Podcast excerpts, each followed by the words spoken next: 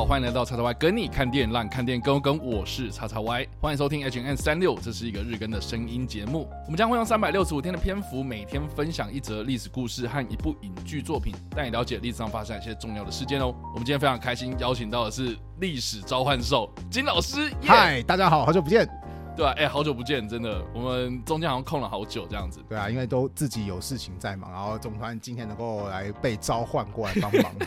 对啊，那我们今天要聊的是在一九三七年的八月十四号所发生的八一四空战。那这场空战呢，其实呢，它算是抗日战争的淞沪会战嘛，对不对？是，就是这个八年抗战啊，我们打了八年的这场 战争，抗日神剧，同志们，八年抗抗战，我们已经打七年了，再。坚持一年，很快就结束了。对，就是。呃，八年抗战的其中一场大型的会战，然后就是淞沪会战。那这个淞沪会战的淞呢，是指这个吴淞江嘛，然后沪的话就是上海地区。对，所以基本上就是在中国中部所发生的一场大型的战争。这样。那我记得我们之前在这个七七卢沟桥事件的这个 H N N 的这一集里面，我们有提到，就是说有关于日本跟中国军队当时的一些嗯蛮有趣的一些微妙的互动哦，就是说呢，在北方这个地方嘛。在这个七七卢沟桥事件发生之后呢，我们的伟大的蒋委员长哦，就是发动了所谓的全面抗战。然后地无分南北嘛，然后人无分老幼嘛，就是大家要全面的抗战这样子啊，所以在北方就是发生这件事情嘛。那所以呢，哎，之前我记得金老师那个时候就有讲到，是说当时的中国的军队也自认，就是说不论在装备的精良上，或者在训练程度上面，其实都不及日本的军队了。是啊，所以呢，其实就是想说，那我们的战场就是要另辟这样，所以在中部的这个地方，也就是淞沪这个地带，然后就展开了所谓的淞沪会战，是有一点点像是要去。转移日转移注意力吗？对，没有错。因为这么说吧，当时主攻中国北方华北这一带的，其实是日本的陆军。那当时国民政府很早以前就研判说。那华北都是平原地带，那平原人家就很容易用坦克啊、装甲部队啊，那我们就是血肉之躯去对抗温系也好，那该怎么办呢？那其实当时蒋介石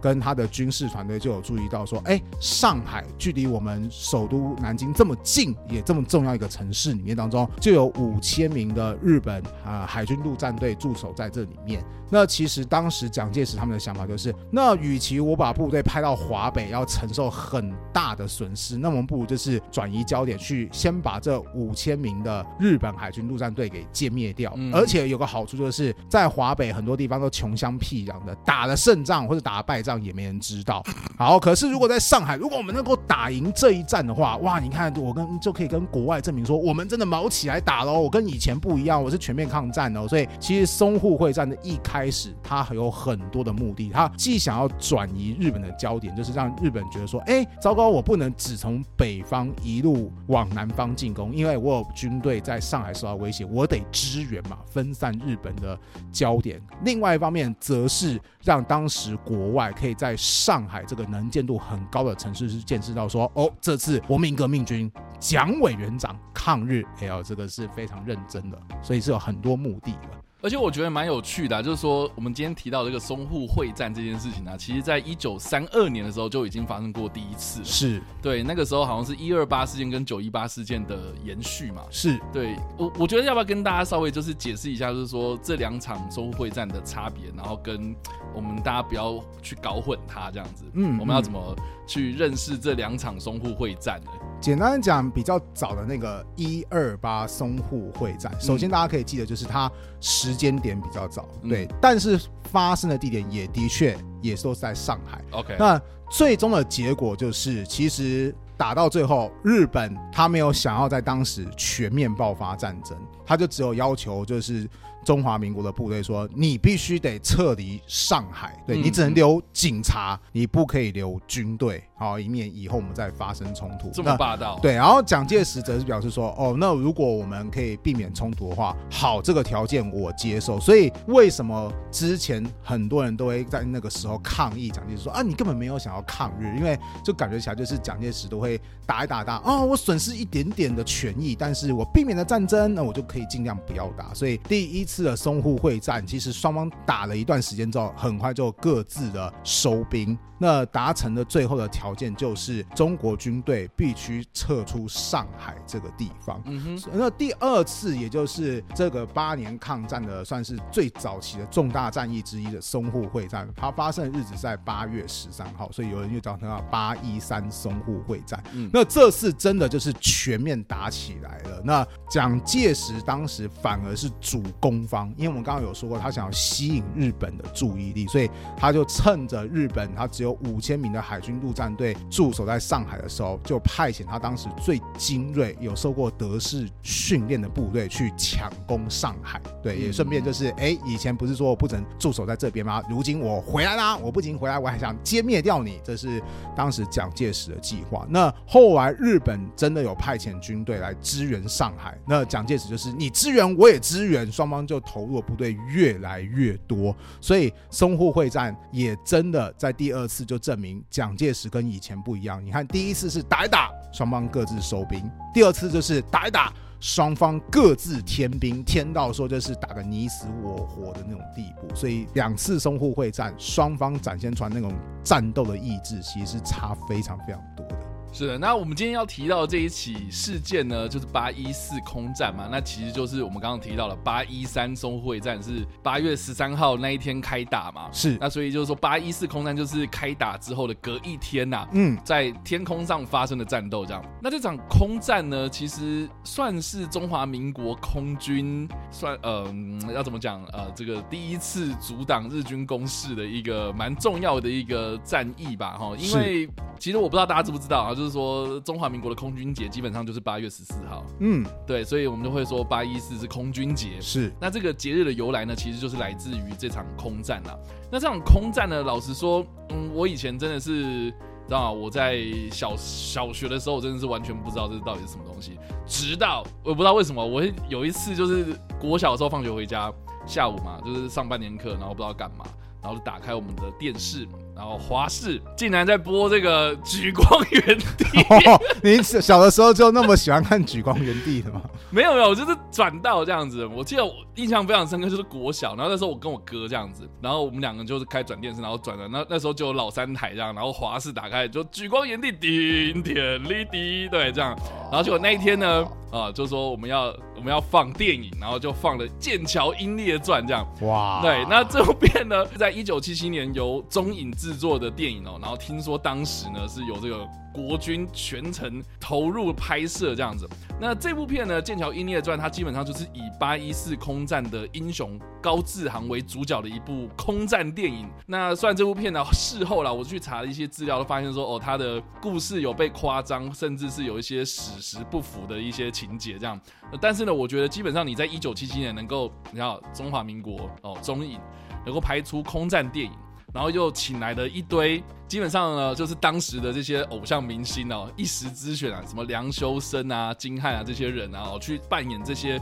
历史上非常非常著名的空军英雄哦哦，所以在当年呢，其实是造成一股轰动。想想看，现在中影有能力去拍出一个空战电影吗？对啊，你想想看，我们我们的国家拍出属于我们版本的捍卫战士，哇！你能光喊出这个口号，应该都会让所有人想说，哇，这个。这个气话很狂啊！对，所以反正就是那一次啊，我看完那部片之后呢，我印象非常深刻几个桥段，然后第一个当然就是这个空军的军歌啦。对，我天啊，我真是想到，我就是想说，哦，那个旋律，对对对，我之前我在当兵的时候就听到空军他们在唱他们的空军歌的时候，我就想到，哦，就是《剑桥音乐传》的主题曲。嗯嗯嗯。然后再来就是有几个很热血的桥段哦，比如说其中有一个。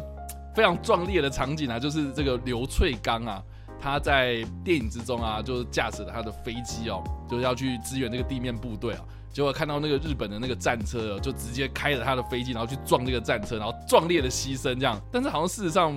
刘翠刚最后过世的样子好像不是长这样。对啊，对啊，对啊。对，听说好像是在飞行的过程中，然后油量耗尽，然后这一架飞机就撞上了当时的一个楼，叫做魁星楼，然后当场就死亡了。这样是是是。对，所以其实哎，这个故事其实很多这样。但不管怎么样了，我们回到八一四空战这件事情，这样我们要可能要请金老师帮我们补充一下，就是说八一四空战为什么会这么的重要？然后呢，这场空战对于中华民国的空军或是当时的国军而言呢，是扮演什么样的重要的地位？这样，嗯，那相信其实大家应该都能够理解一件事情，就是其实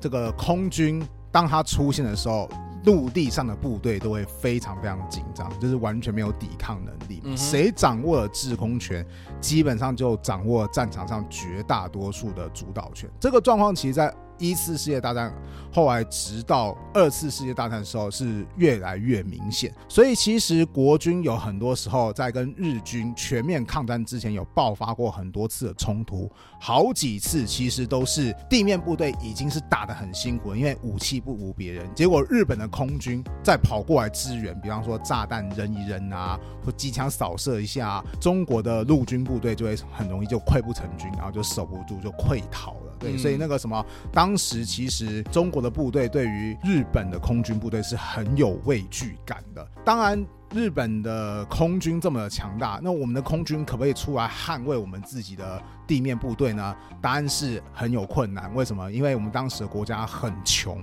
能够购买到飞机数量不但很少。而且其实也不怎么先进。举个例吧，像在这个八一四空战的时候，我们所使用的飞机，我们称之为。呃，双翼飞机，什么叫双翼飞机？就是它那个是有两层的，它的翅膀是有两层，大家可以想象，下面有一层，上面有一层，就非常古老的那种飞机。当然，这个飞机它有个很大的好处，就是它的稳定性，听说飞行的稳定性会比较强。你有想它有四个翅膀嘛，所以比较容易稳定跟平衡。但它最大的缺点就是它的航速就非常非常的慢。当时全世界各国都已经发展成单翼型飞机，就是只有两只翅膀，然后可以飞行速。度很快，那你速度没有人家快，当然就很容易挨打。可是，即便我们已经是我们拿的是落后的飞机，数量也都非常非常的少。所以，其实一般的状况下来讲，这些很稀有的资源是不应该轻易派出去的。尤其在以前没有全面爆发战争的时候，那当然就是能够尽量保存就尽量保存，然后那个什么不要损失就不要损失。可是这一次是为了要证明说啊，我们真的要全心全意的跟日本人抵抗到底，所以。当时，当日本的空军部队又想要就是来进行那个什么地面上的轰炸的时候，我们的空军就派出来去做拦截的动作。说实在话，这个八一四空战，那个如果你真的看细节的话，可能会有人觉得有点胜之不武。为什么呢？因为当时日本派出来的是轰炸机，他们是想要轰炸路上的士兵，可是我们派出去拦截的是战斗机。当然，我刚刚说过，那战斗机品质很烂，但再烂的品质的战斗机去打轰炸机，因为轰炸机它是对地攻击，它不是对空作战嘛，一定会输给当时的战斗机。所以当时我们算是日本没有料到说，哎，中国的空军竟然。会跑出来跟以前不一样哎，就被当时的中国空军打一个措手不及，结果就有多辆就被那个当时的中国空军给击毁。当时我们的战报是说，哎，我们击毁日本的军机，而我们没有任何一架伤亡，大胜。然后那个当时就鼓舞了士气，说，哦，大家看到没有没有，我们那个什么也是可以打赢日本的哈，大家再加把劲哈，那个中国空军守护你们哈。所以后来这个就成为一个很重要的宣传口号。也就是为什么后来有八一四空军节的由来，我觉得蛮有趣的。这就数量上来说的话，我们当时是派出了所谓的霍克三型，对，这是我们刚刚金老师所提到的那个双翼机，这样，对，它总共二十七架，这样，是，然后迎战十八架的刚刚我们提到的这个轰炸机。那这个轰炸机是当时九六式陆上攻击机啊。嗯，那我们都知道说，其实轰炸机就是比较笨重，所以哎，这个十八架遇到这二十七架灵活的这些战机啊，你要说灵活，就是相较之下灵活了。是，那当然就是有点像是在空中当火把就被人家打了嘛，对吧？是，对啊，那。日本人也没有就是料到是说我们会派出战斗机，所以就也没有什么所谓的护航这样。对对对对对对。那当时的这个数量上来说的话，就是二十七架的霍克三，总共是有一架是因为油料耗损啊，所以就坠坠毁了这样。所以一架是因为这个样子，不是因为战斗哈，是因为没有油了。所以掉下来。然后另外一架呢，可能是因为在战斗的过程之中，就是有受到一些损害，所以就是迫降这样子。所以基本上是没有人战死这样。那在日本方面的话，总共是有两架是被击落，然后两架就是受损严重，然后两架是受到了攻击这样，但是是还是能够顺利回去这样。是对，所以就是当时的宣传呐，哦，中华民国的空军的宣传是说呢，哦，当时我们创下了六比零的对辉煌记录。哎，我们赢了。对，哎，那但是哎，为什么会有一架油料耗尽？这个位置我觉得有点有趣的地方，这样子。但是基本上啊，这算是中华民国空军第一场就是在空中跟敌方迎战的一场重要的战事，这样子。我顺便多岔出去来讲，当时很多空军。嗯，真的能够派出去？刚刚你有疑问说啊，这个油料怎么会耗尽？因为真的我们的国家资源太穷了，当时能够派出去都是已经是一个非常就是冒险，或是就是说证明决心的一件事情。有另外一个东西可以那个什么证明啊？这跟八一四空军节有一点点差别，不过还是多说一下，就是我们其实曾经有派遣过轰炸机去轰炸过日本本土过。对，好，只个只是当时就是说啊，我们有没有轰炸机可以派去？有一辆就派出一辆，那派出去一辆之后，我们可以载多少枚炸弹？那因为载太多炸弹，其实油耗就会非常非常多嘛，所以后来就说哦，如果要确保这辆轰炸机去到日本，然后又可以返回的话。那大概只能载一枚炸弹这个样子啊？对，就只能载一枚炸。你要去轰炸，然后只带一枚。对，然后 OK。后来结果说，后来后来国民政府就说，那这样子不如这样好，因为如果你带一枚炸弹，其实大家也都知道，你丢下去大概也不会造成什么多大的损伤嘛。所以后来我们就说，那我们就更换成为纸炸弹。什么叫纸炸弹？其实就是宣传海报，就是飞到日本的上空去，就嚓投下宣传海报之后再飞回来。当时我们就已经那个什么非常非常的大肆。报道这件事，一看我们主动攻击了日本的本土，虽然说只是海报这个样子，但我们都已经是非常非常觉得说这是很不得了的事情。为什么？因为真的就国家穷，以及其实这个执行起来危险的难度也是非常非常的高。像刚刚我们有提到说，就是虽然说是战斗机打人家的轰炸机，感觉起来好像是。好像是感觉起来很胜之不武的一件事情，但是其实我觉得一方面也真的是日本人大意了哦，大意的没有闪。为什么？因为像我们刚刚有提到，就是轰炸机它其实不适合做空中的战斗嘛，所以一般来讲都要派战斗机在旁边进行保护，这才是正常的战术。可是对于日本来讲，就是以前你中国也不会迎战啊，你中国没有什么空战的能力啊，所以他才比较不会去做这个理所当然的编队。结果我没想到这次被中国打了一个措手不及，所以这威慑性或是让日本在一些战术的思想上，可能就不会像以前那么的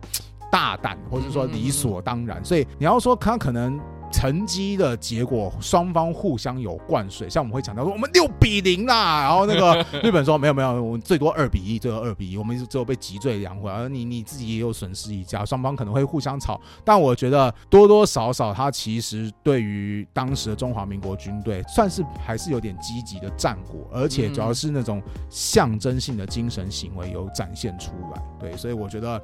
好吧，那个如果只看一些表面的数据，好像不怎么样。但但于如果去结合当时的环境来看，算是一个蛮特别的一个行动。那另外一个啦，就是我在《剑桥英烈传》里面有看到了几个场景，就是说呢，当时除了是去拦截这些轰炸机之外呢，有部分的中国的空军，他们是驾驶的这些战机呢，去攻击在这个吴淞口这个地方呢停靠的这些军舰，这样子是对，这是日本的军舰，然后要去轰炸他们。然后我后来看到了一些资料，有发现是说，好像说有一架中国的飞机，然后因为他们那个弹架，然后就是。装那个炸弹的那个弹架。坏掉了，所以就是到达那个军舰的地方要去投弹之前，然后这颗炸弹呢就掉到了这个上海的贫民区的地方，是是是，对，那这个就是非常有名的这个大世界惨案，这样，嗯，对，我不知道金老师知不知道这件事情？哦，我知道，对，因为我顺便来说，大世界是什么样的地方？大世界其实就是当时上海最有名的游乐中心或是百货公司的那种概念，对，就是最有名的娱乐场所。那当时有说过，我们其实也。也是要展现出我们的作战意志嘛，所以我们也曾经想要轰炸日本的军队，结果就不小心的反而轰炸到当时上海租界区，好像我刚刚讲到大世界一个最繁华的地方，啪！结果当时我们的政府还宣传说，你看日军做的这个攻击，我们的政府这样宣传，你看日本这样做的这个攻击，然后日本还跳出来说什么？是你自己误炸吧，我们不要不要锅不要甩给我这个样子，所以其实也看看出来，就是当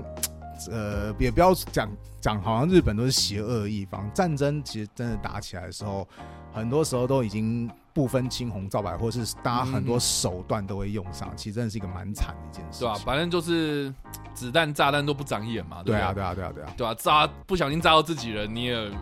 你也不知道怎么办，反正人死了就是死了，那真的就是还蛮惨的这样。是啊，对。但是好，我们回到就是。八一四空战跟我们今天所提到这个剑桥一列传，它基本上呢就是描述了当时我刚刚提到的高志航为主角的这样子几个中华民国空战英雄嘛。那其实当时呢，在八一四空战之后呢，中华民国空军就产生了所谓的四大金刚，嗯，那就是有号称战神的高志航，还有一个号称是飞将军的刘翠刚，就是我们刚刚说的在电影里面撞战车的那一位。然后另外两位就是李桂丹跟跟乐以琴啊，这四个人呢，基本上就是被当时的中华民国空军啊，或是国民政府啊，哦，把他们定位成，就是说八月十四号是空军节之外呢，我们也要纪念哦这四位在八年抗战期间过世的这些空军英雄。这样，那这四位当中呢，我刚刚有提到啊，在电影当中为主角的这个高志航呢，他其实也蛮有故事的，因为我在这部片子里面呢，另外一个最热血、最热血的一个 桥段哦，嗯。就是这个高志航啊，他就看到那个日本的空军来袭嘛，其实就是已经过了淞沪会战，然后日本人其实也都知道说，哦，其实中国是有空军的，中国的军事实力其实就是，哎，我们也不能这样子再轻视他们了，吼，所以就是有一些战术上的调整，其实就是在接下来的这些空战上面呢，哦，就是中华民国空军其实是节节败退的这样，对，然后当时的这个高志航啊。就是在淞沪会战进入尾声的时候呢，这个高志航就是他接到了一个要去支援的命令，这样，结果他就是在这个周家口待命的时候，就遭受到日军的空袭，这样。然后我记得电影里面就有一段非常非常精彩的一个画面，就是说高志航看到那个日本的飞机飞过来，他说：“哇，身为空军，怎么可以让敌人的飞机飞到我们头上？”然后他就喊完这句话之后呢，就跳上他的飞机，然后去迎战，这样。嗯。但是好像事实上，就是他讲完这句话之后，他就被炸死了，我我记得史实是这样，我后来查资料才发现说，高志航当年啊，就是只有三十岁这样，就是这四大金刚过世的年纪都非常非常轻啊，这样，嗯，对你就可以知道说，其实当时的中华民国空军是一个啊，这个很年轻，或者说他非常青涩的一个一个军队或者是军种。对对对，我多提一下，像你刚刚讲说历史上的高志航，他其实当然不像那个电影当中演的这么的。传奇，或是给给人一种就是非常英勇的形象，因为后来的高也不能说他不英勇，是后来的高长在淞沪会战之后，他其中一个很重要的职责是什么呢？就是我刚刚有提到，当时我们所使用那个霍克三的那个战斗机，嗯，那真是落伍了，不可能再打下去了，对，所以很好玩的一点，在抗日战争的初期。是哪一个外国势力对中国有最多的资源呢？反而是苏联，对，因为当时苏联很害怕日本会不会对他们有什么样的攻击行动，所以当时呢，苏联就输送一些他们的战斗机，然后来支援中华民国。那高志航的其中一个任务就是我要去把这些比较新款的战斗机给接回来，结果就在这个任务的过程当中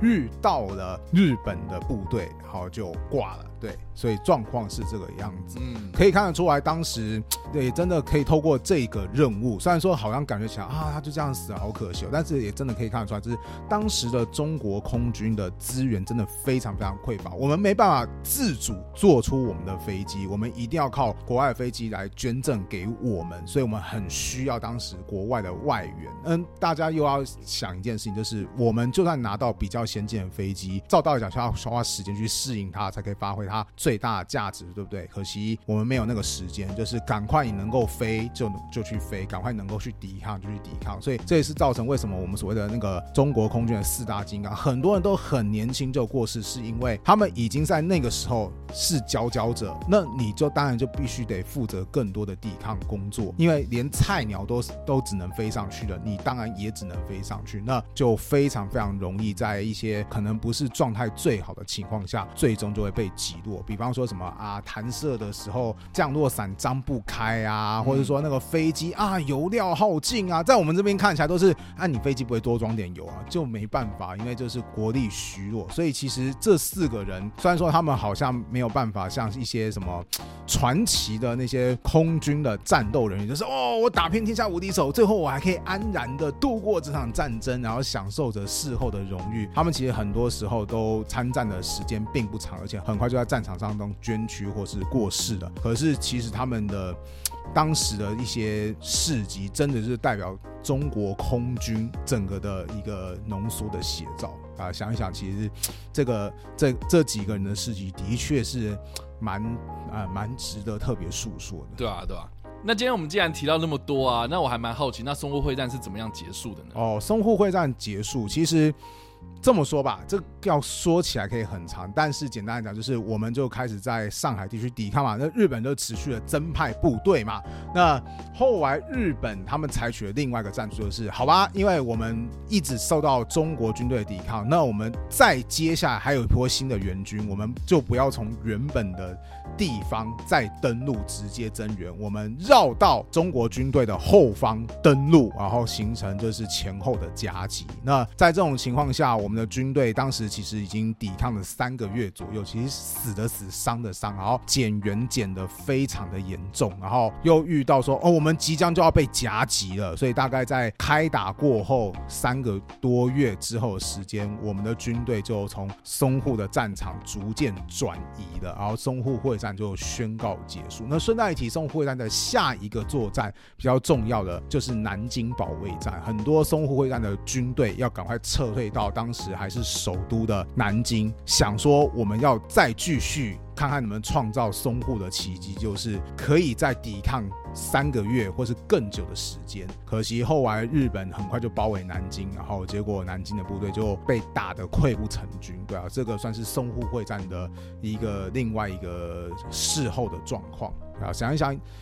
不只是空军非常非常的那个惨烈，其实当时连陆军都很惨烈。我有看过一则资料啊，就是说，呃，淞沪会战一开始，因为蒋介石非常非常重视，有派出德式训练的部队。那其中有一支接受德式训练最久部队叫做三十六师，它满编的时候应该是将近一万人。呃，结果。他后来撤退到南京的时候，他的老兵的数量，对，就是那个有作战经验的老兵的数量，大概只剩一千到两千人左右而已。对，所以就是这个阵亡的非常非常惨烈。但即便他都已经阵亡的这么惨烈了，他还是要进入到南京。继续打南京保卫战，对，所以这个只能说啊，国力弱的时候，这个只能用很多其他的方式，好想办法去抵抗或是拖延国外势力的入侵，对吧？所以其实淞沪会战能够讲的一些事情很多啦，就是毕竟它是一个为期三个月的大型战场，是